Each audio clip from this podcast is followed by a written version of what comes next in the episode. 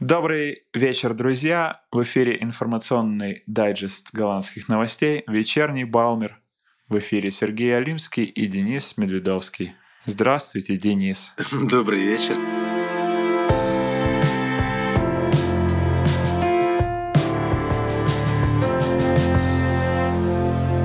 Вечерний Балмер.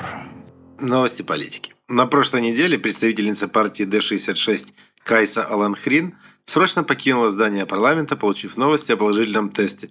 Понимая, что тест на коронавирус был.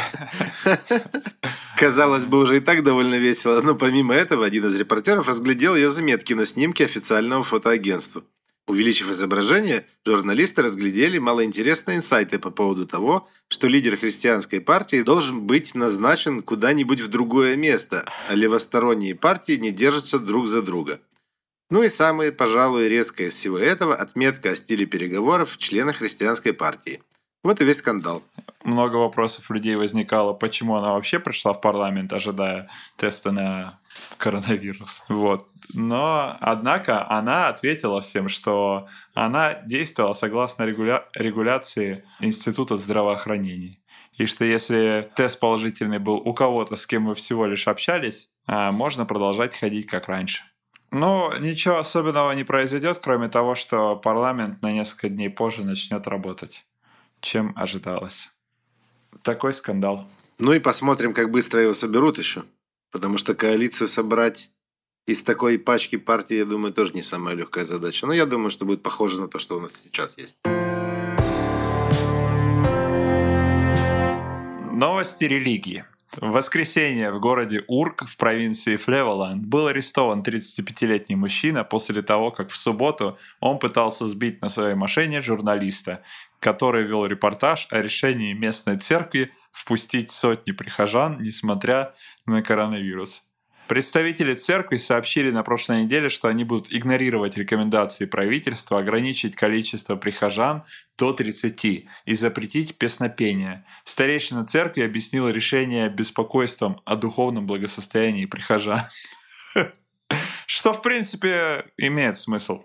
Я тоже, честно говоря, беспокоюсь о духовном благосостоянии людей. Я думал, ты скажешь прихожан. И прихожан тоже. В Зяут-Холланде тоже произошла конфронтация между журналистами и прихожанами по той же причине. Один человек был арестован за атаку журналиста. Напоминает британские новости, что один мужчина был ударен по лицу кулаком. Правительство, полиция и союз журналистов отреагировали на атаки резко отрицательно и заявили, что церковь не должна быть превыше государства. Еще бы они положительно, еще бы они шампанское открыли. Ура! Началось! Ну, я был довольно-таки удивлен. То есть попытаться на машине переехать человека только потому, что он ведет репортаж. А почему он вообще у него не получилось? Вот что самое интересное. Что ему помешало? Журналист отпрыгнул? Ну да, я думаю, что это просто было все как-то в таком в локальном маленьком э, э, месте. Ну, то есть скорость была, видимо, маленькая, он просто отпрыгнул или что-то такое. А я как думаешь, он не превышает допустимый лимит скорости, пытался сбить журналиста?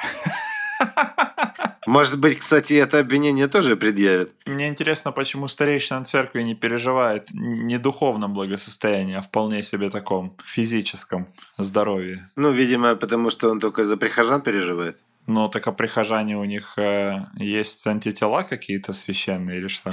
Видимо, да, я не знаю. Э, Причем, насколько я понимаю, в церкви даже маски не обязательно одевать. А, да, удобно. Угу. Так, ладно. Не, ну, Все, ну серьезно. В, в серую зону, в серую зону зайдем сейчас. Да ладно, а что, здесь нет закона об оскорблении чувств верующих. Не, ну закона нет, а попытаться сбить тебя на автомобиле верующий какой-нибудь может потом. Тоже, кстати, хорошее замечание. А не, никого не, не оскорбляем, все э, верят в то, что им нравится, э, или не верят в то, что им не нравится. Например, в коронавирус. Каждый имеет право на свое мнение. Правильно, Денис? А, Абсолютно точно, но при этом я считаю, что не должно быть такое, что все равны, а кто-то равнее. Точно. Тут, знаешь, всем собираться нельзя, а в церкви можно. Ну да, обидно, что у них там вечеринка в церкви. Еще и песнопение. Ну да. Может. И маски одевать не надо. Пойдем в церковь в воскресенье. Новости водного мира. Рыбам и ракообразным, проходящим через Утрехт, сделали свой дверной звонок. Да-да, вы не ослышались. Дело в том, что каждой весной тысячам рыб и рачкам, идущим на нерест вверх по течению реки Фехт, приходится долго ждать, пока откроются ворота шлюза, что расстраивает брачующихся. Для того, чтобы снизить время ожидания, мэрия Утрехта установила камеру, которая стримит в прямом эфире, что происходит под водой.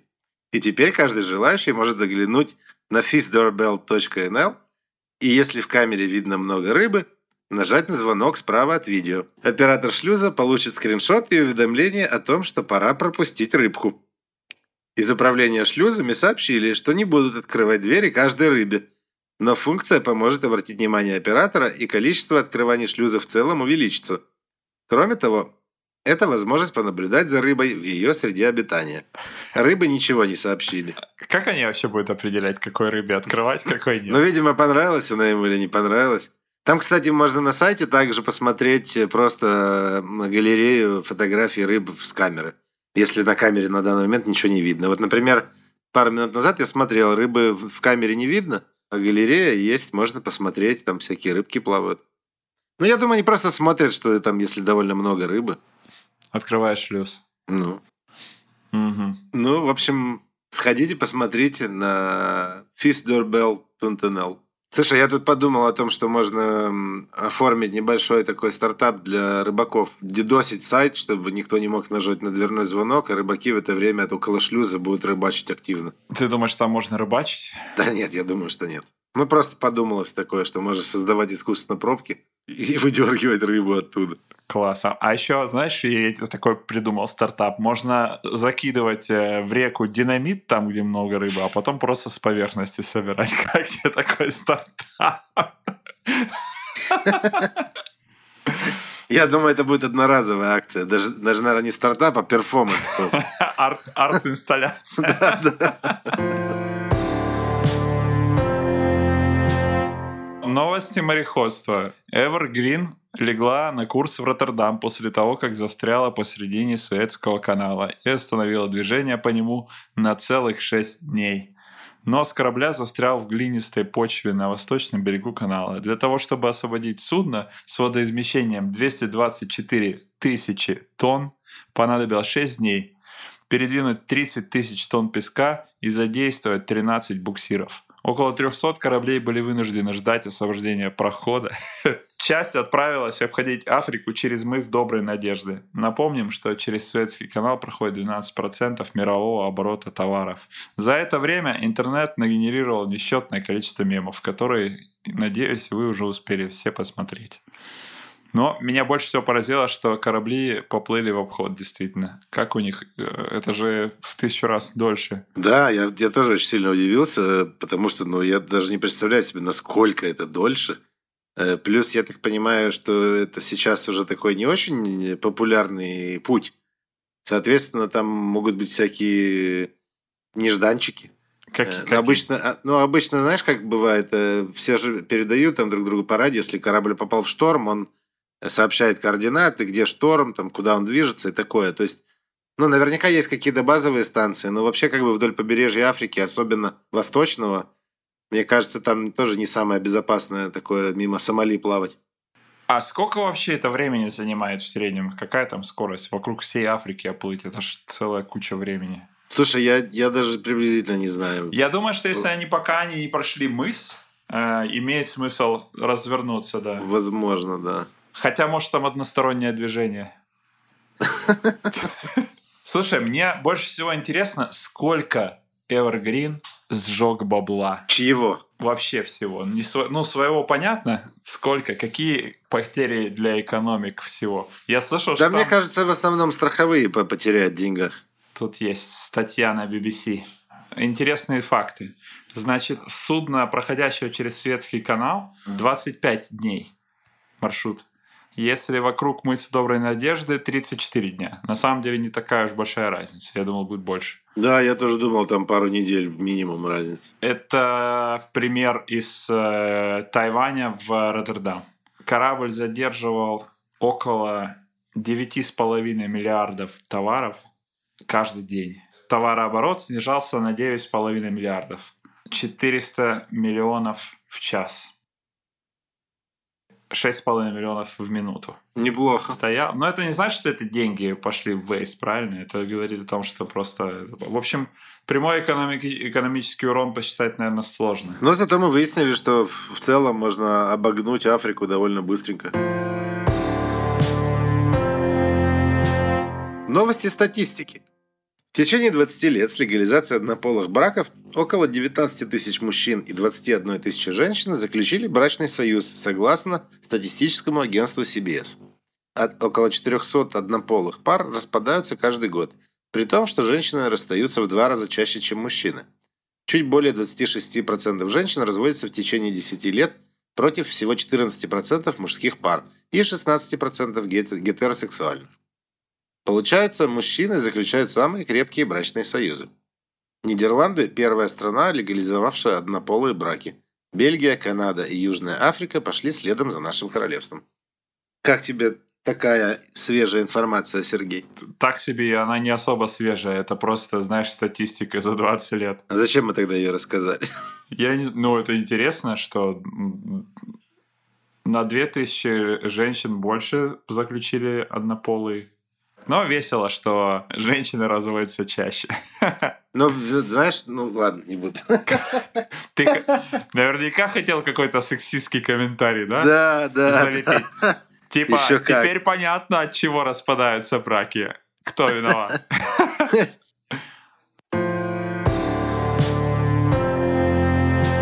Новости атомной энергетики. Провинция Северного Брабанта всерьез допускает возможность постройки атомной станции. Местный энергоконсул Эрик Дебай собирается собрать коалицию в парламенте, чтобы одобрить постройку станции между 2030 и 2050 годами. По оценкам экспертов, строительство займет около 11 лет. Строительство дороже, чем постройка ветряных и солнечных станций, однако а, место будет занято в сотни раз меньше – чем если бы такое же количество энергии было выработано а, другими способами. Как вам уже известно, разговоры ведутся довольно давно. Атомная энергетика может сильно помочь в достижении целей по сокращению негативного воздействия на климат. Но просто населению очень страшно. И йода столько нету, чтобы все закупились, наверное.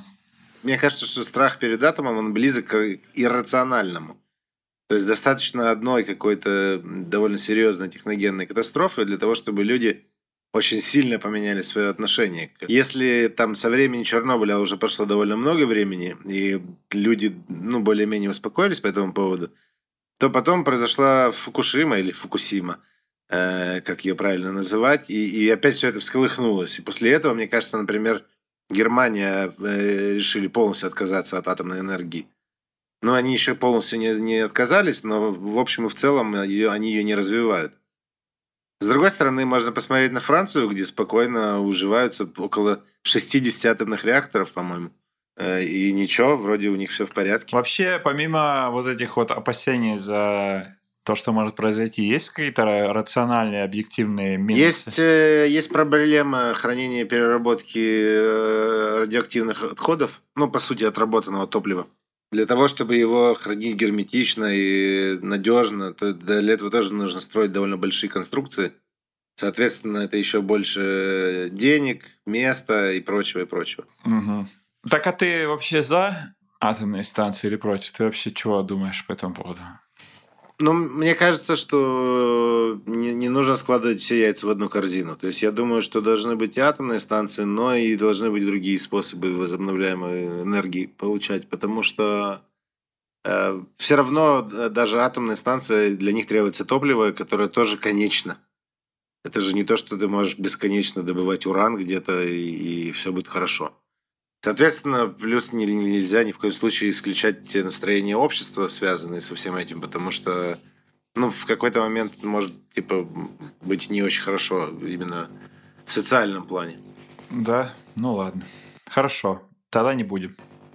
Много, много строить не будем. Парочку всего построим, чтобы эти дата-центры можно было снабдить электричеством. Новости общепита. Ресторан «Брюд 172» в Лимбурге получил две мишленовские звезды в результате интенсивной проверки инспектором. Он или она должны были посещать заведение каждый день в течение месяца, чтобы успеть собрать весомое доказательство для престижной награды. Такая спешка вызвана антикоронавирусными мерами. И ресторан в Лимбурге не исключительный случай. Такая же история произошла почти в каждом ресторане из списка на проверку Мишлен.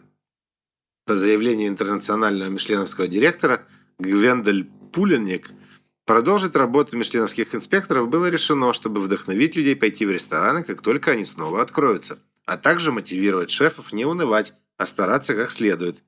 Всего появилось 8 новых ресторанов в голландском списке Мишлена, а амстердамский ресторан 212 получил вторую звезду, с чем мы его и поздравляем.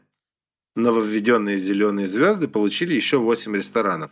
Зеленые звезды выдаются заведениям, которые закупают продукты локально или выращивают собственные овощи и фрукты.